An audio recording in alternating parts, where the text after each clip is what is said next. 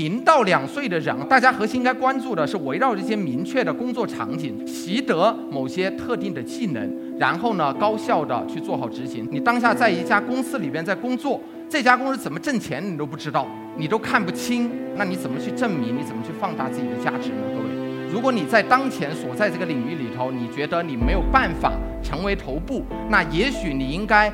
退而求其次，退下来，先去到一个二线的战场里头。我们要不断的打破自己身上的边界，发现自己身上所具备的很多的可能性是什么？曾经拯救过你，你最好就用它来拯救这个世界。如果你已经找到了你自己独一无二的天赋，那就切莫辜负了它。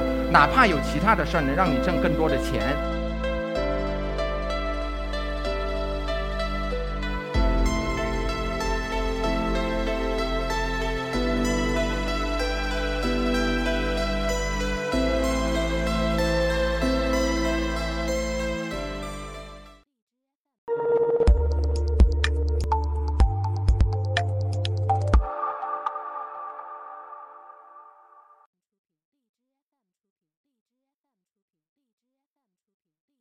接下来再进一步，我们到底该在每一个区间里头该如何应对呢？给大家一些基本的建议哈。首先，第一个区间里头，第一个区间呢，零到两岁，对吧？那大家想象一下，我们对一个典型职业年龄零到两岁的人，对他的要求应该是什么呀？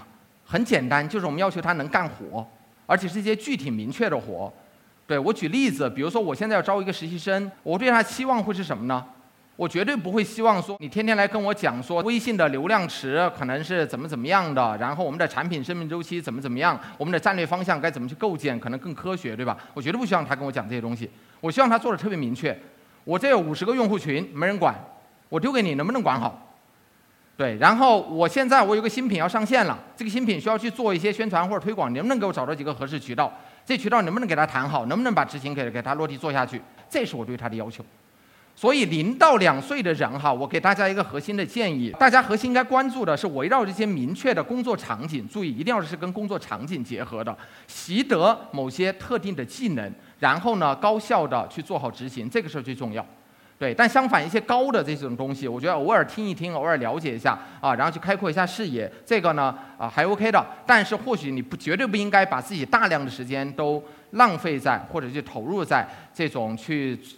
做这种很高的什么行业的啊，然后产业的战略格局的啊这样的这种信息上。那第二个价值区间两到四岁这个阶段，呃，给大家的建议呢就是分两块来看。你要看呢，你是否已经有了明确的职业方向？如果有，你应该把它去放大到极致。对我举个例子哈，你已经明确意识到自己可能在这种用户转化、购买、消费的这种动机的这种判断上。我是有明确感觉的，那你当下就应该结合这件事儿，然后通过不管是说做活动也好，然后做一些海报也好，这个假设 A 和 B 两个人，A 这个人呢可能是说我做 APP 推广哈，可能百分之四五十渠道我都能够到，OK，然后呢这个呃每个渠道这种负责人我基本上也都能联系，如果当我有需求了我能找到他们啊，这这我常规工作我能做完，这是他的状态。但 B 这个人他能做到什么呢？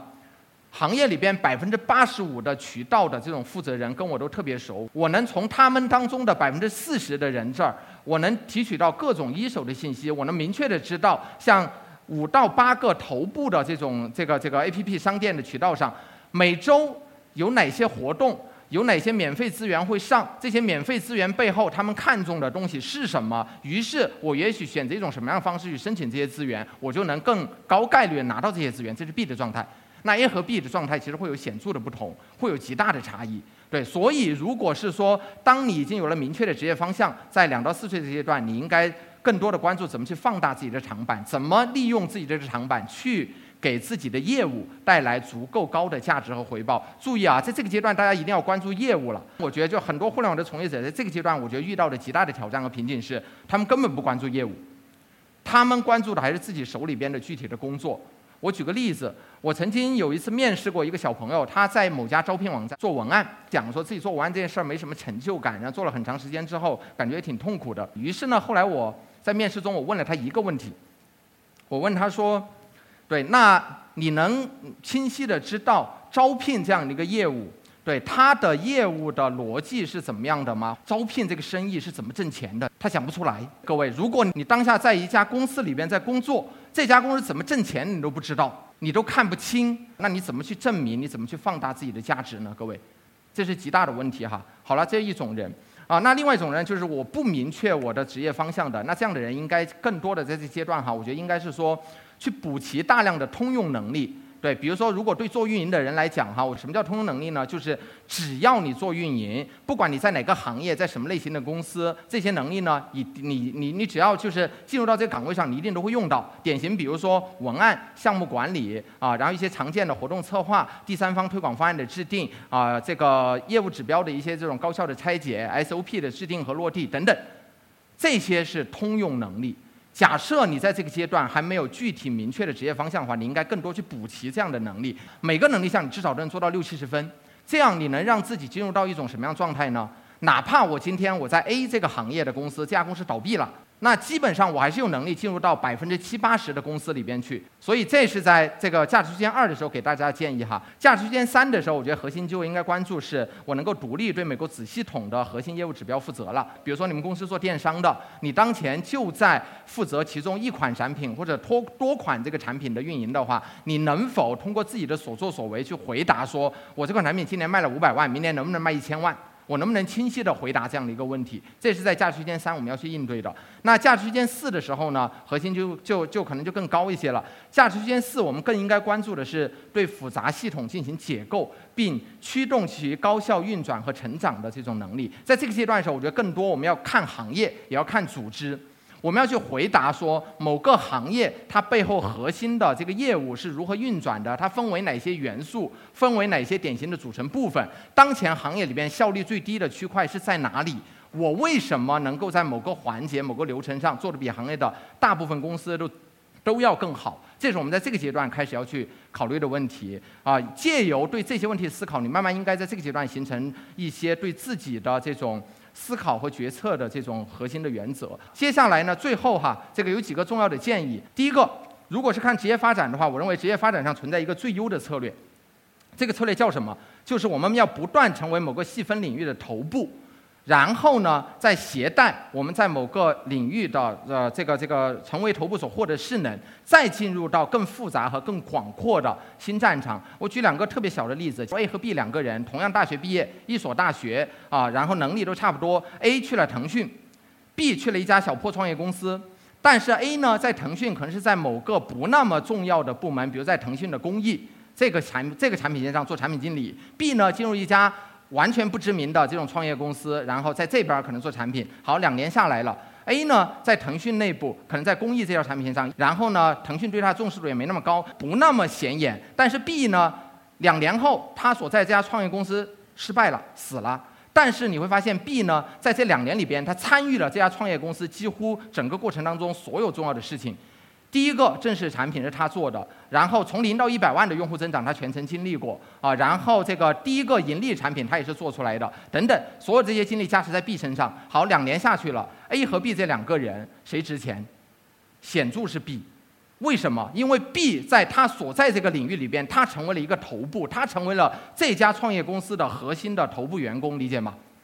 所以就是有一句俗话叫“宁做鸡头不做凤尾”，对吧？这句话其实放在职场里头也适用。对一个人而言，如果你判断，如果你在当前所在这个领域里头，你觉得你没有办法成为头部，那也许你应该退而求其次，退下来，先去到一个二线的战场里头，在这个战场里头尽自己的努力，最快速度成为头部，然后再携带着你已经成为头部所获得的极强的势能，重返一线战场。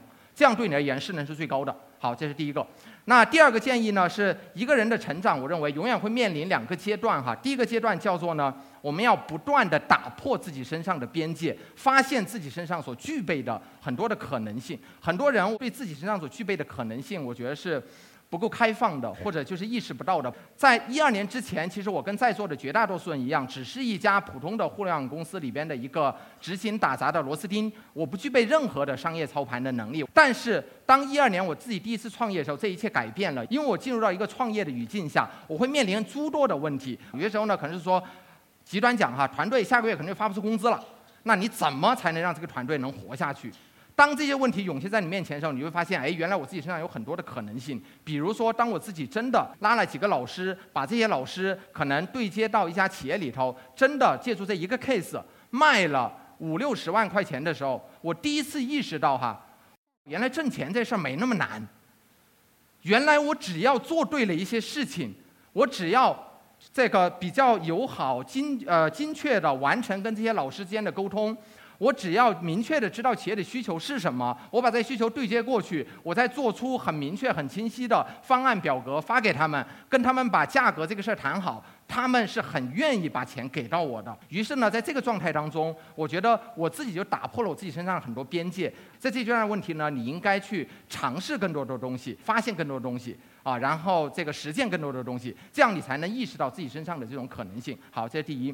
第二个呢，就是当有了前一个阶段之后，那也许你还会遇到另一个挑战。另一个挑战是什么？就你发现人的欲望是无边无界的，那就是你要不断的建立自己的边界，明确自己的局限或专注。所以我认为这是一个人成长会面临两个阶段。那大家所处于这两个阶段当中的哪一个阶段，要去回答什么样的命题？我觉得这是值得思考的。好，这是第二个。最后一个。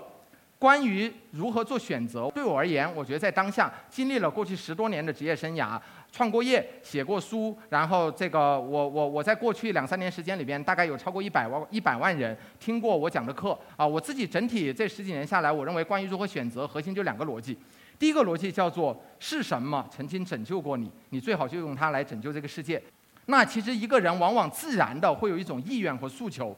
说我要用我所走过来从坑里爬出来的这个经验，我要去赋能更多的人，我要去帮助更多人，让他们少走一些弯路，让他们少走一些坑。这是一个人的，我觉得自然的这种生理反应。对，所以你适合做什么，你要去做什么，我觉得其中有一条逻辑是：第一个，你可以去思考过去你是否曾经在哪些事儿上摔过巨大的坑。而且你被人或者被其他的一些什么事儿从这个坑里拯救过，那这件事儿呢，很有可能它是能让你兴奋的，它能让你有使命感的。好，这第一个逻辑。第二个逻辑呢，就是如果你已经找到了你自己独一无二的天赋啊，你明确的知道在某一件事儿上，我能做的比百分之八十以上的人都要好，都要高效，而且我自己也更享受，那就切莫辜负了它。哪怕有其他的事儿能让你挣更多的钱，有其他的事儿看起来会让你有更多的诱惑，会让你有更多的收益，但这是你的天赋。比如说，对于我而言，过去的这十年时间，会是让我觉得说，其实我自己在。思考、写作、表达上面，我认为我能做的比绝大多数人都要好。我觉得这过程我也享受，而且用户也会给我，呃，我的读者、我的这些这个这个啊受众们也会给到我很多正向的反馈。那我会认为这件事是我的天赋，这件事会是我值得我去一辈子在上边去投入和关注的事情。希望对大家有些启发，谢谢。